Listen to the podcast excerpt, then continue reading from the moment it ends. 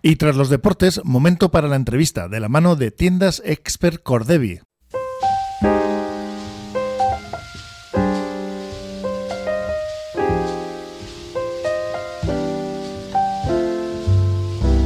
Time after time, I tell myself that I'm so lucky to be loving you. Esta tarde a las siete y media en el Salón de la Casa de Cultura de Portugalete, en Santa Clara, va a haber una presentación especial porque vamos a recibir a uno de los más conocidos escritores jarrilleros, Miquel Santiago, que presenta su nuevo libro, Entre los Muertos. Y le tenemos al otro lado del teléfono. Caixo Miquel. Aupa, Carmelo, ¿cómo estamos? Muy bien, ¿y vos?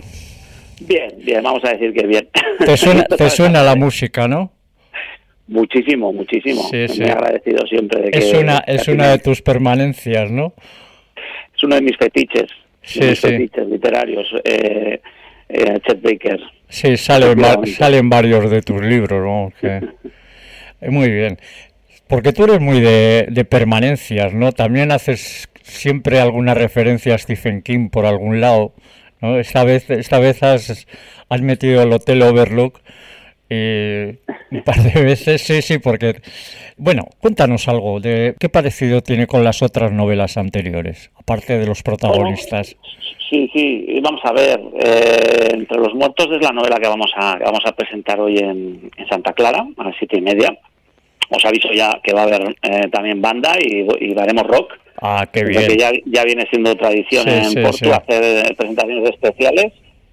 Y, bueno, lo que vamos a hacer es, vamos a celebrar la tercera entrega de, de que salió en junio pasado, eh, que, es, que es esta novela que cierra un poco eh, este ciclo de novelas alrededor de una serie de personajes que nacieron muchos de ellos en El Mentiroso, en la primera novela del año 2020.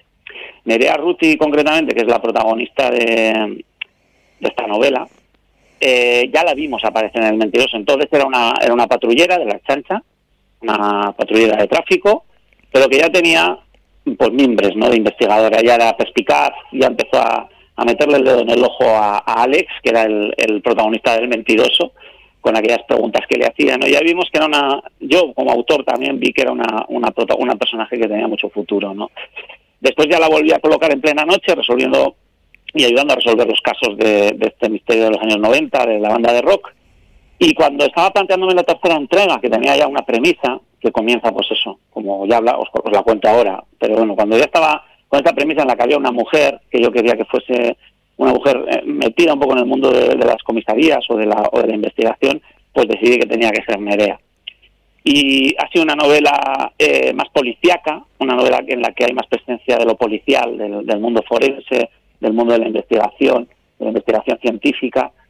Y, um, y es un poco ese cierre de, de tres novelas que de alguna manera hace el, como, como se suele decir, hace el envolvente de, de estos personajes, de esta familia de personajes que nació con el mentiroso. Ajá.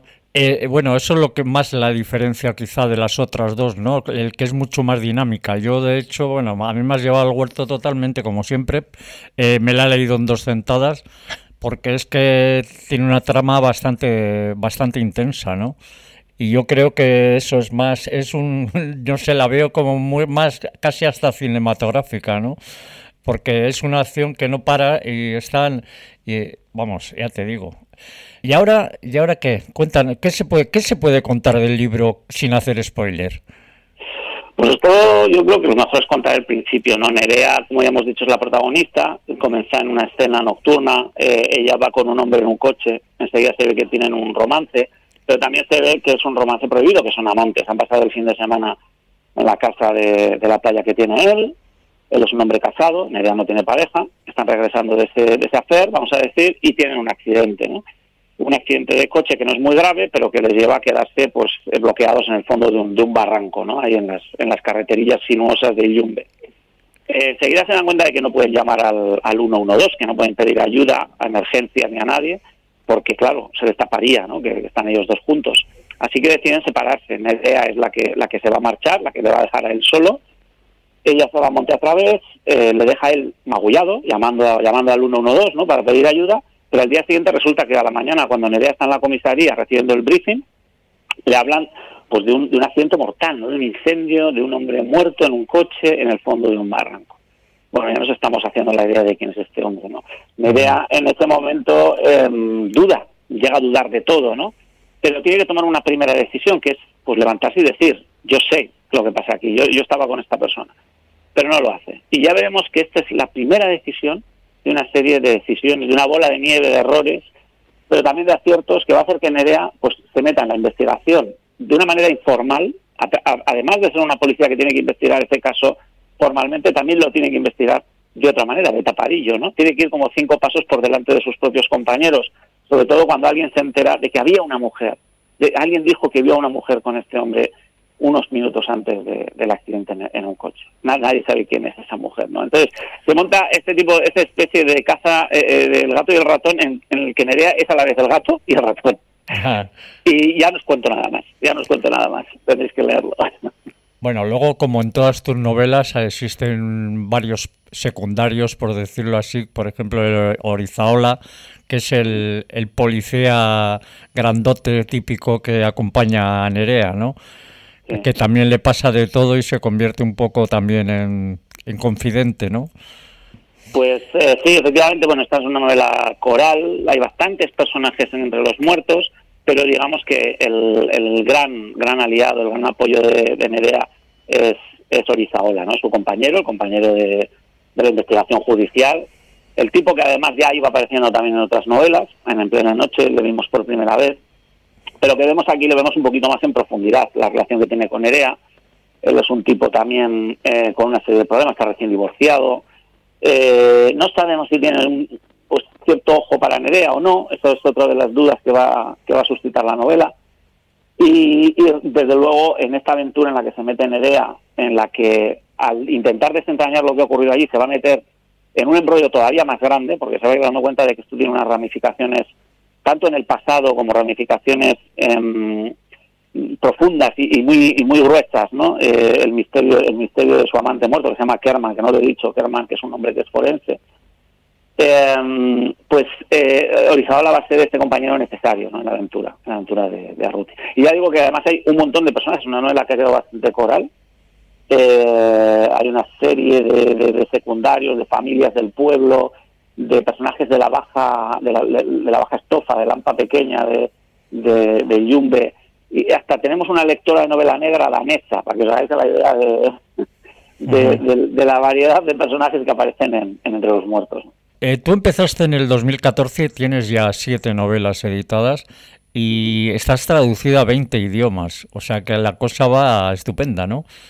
Bueno, pues desde luego esta última entrega de Yumbe lo que ha producido o lo que ha reafirmado es que eh, esta trilogía ha funcionado muy bien, ha gustado mucho, eh, la ambientación, el estilo de novela, eh, aunque son diferentes novelas, cada una se puede, digamos, es una trilogía, pero se pueden leer las novelas en cualquier orden.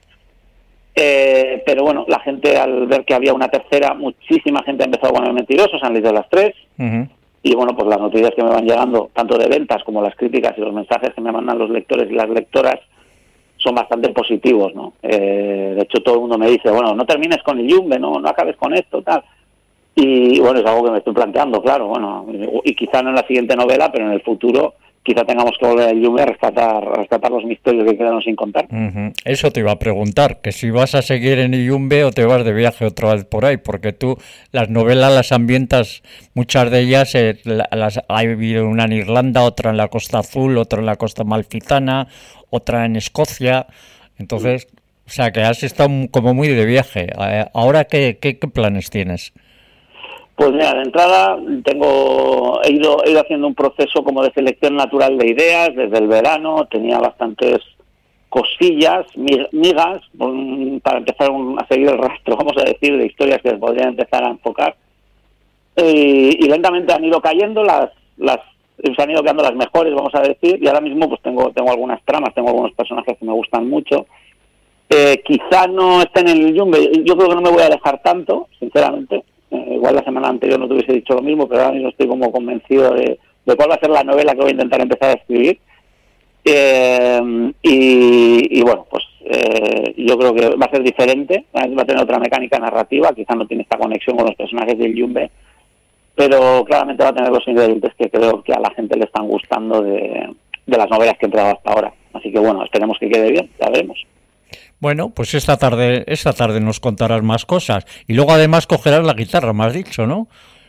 Pues esta tarde pienso llevarme a los colegas músicos que, vi, que fuimos el año pasado a Porto, a Santa Clara. Eh, yo voy a irme con una guitarra eléctrica porque he pensado que me apetece un poco de, marcha para este jueves. Y, um, y bueno, pues vamos a ver, vamos a ver lo que sale ahí. Tenemos un pequeño repertorio, claro, también tenemos que hablar de los libros, que no se nos vaya la, claro, no nos vaya la olla tocando, pero bueno, tengo ah. muchas ganas de tocar, de hablar de libros, de firmar, habrá punto de venta, eh, habrá firmas de todos los libros de la trilogía, si alguien tiene toda la trilogía que la traiga, tranquilamente, uh -huh. que los firmamos todos. Y bueno, pues nada, y las preguntas y los comentarios del cariño de siempre. Bueno, pues ahí estaré en la cola para que me lo firmes. Que se acuerde la gente que es esta tarde a las siete y media. Y además es que lo, lo, cuando has hablado lo de la música es que tienes alma de músico y en todos tus libros metes unas cuantas canciones, recomendaciones, ¿no? Para que la gente... Ajá. Si quieres, te ponemos ahora para despedirnos alguna canción de ellas. Pues si tú has elegido alguna, yo encantado. Si no, te hago yo mismo la sugerencia. Sí, sí, házmela, házmela. Pues mira, es que me lo preguntan mucho porque en esta última novela quizá no hay tantos músicos, hablando del tema de la música y tal, pero sí que hay una canción que a mí me encantó mucho mientras me la descubrió además mi hija pequeña de 7 años, que, que, ya es musiquera y tiene su, su tablet y escucha sus canciones. Entonces un día empezó a sonar esta canción Lisboa de Anne Looking. Eh, ah, sí, la chica esta de Pamplona, que es. que, es. muy jovencita, que estuvo en Operación Triunfo, ¿no? Muy jovencita. Después la canción sí. la canta también el cantante de Berry Charra, que creo, no sé si es suya, eh, ahora no me acuerdo el nombre del cantante de Berry Charra, que me perdone, pero la canción me encantó y además la letra es una letra que le pega mogollón a, la historia entre los muertos. Una historia una letra de dos amantes que recuerdan pues su aventura juntos, ¿no? Y, y por eso por eso me parece como el tema central o el alma musical de, la novela. No, a mí también me la ha parecido. Que pues nada, pues agradecerte como siempre que hayas vuelto a hablar con nosotros en Porto Radio y para eso estamos, para cuando tú quieras venir, aquí estamos. Pues nada, nada Miquel, pues nada. luego, nos, luego nos vemos. Vale. Agur. Agur.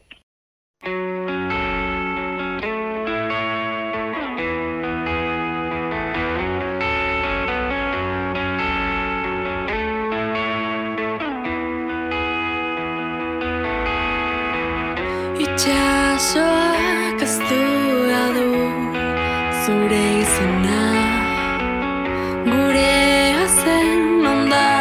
zortan Olatuak ezabatuz zure irria Orain inaiz mareata Gorantz noa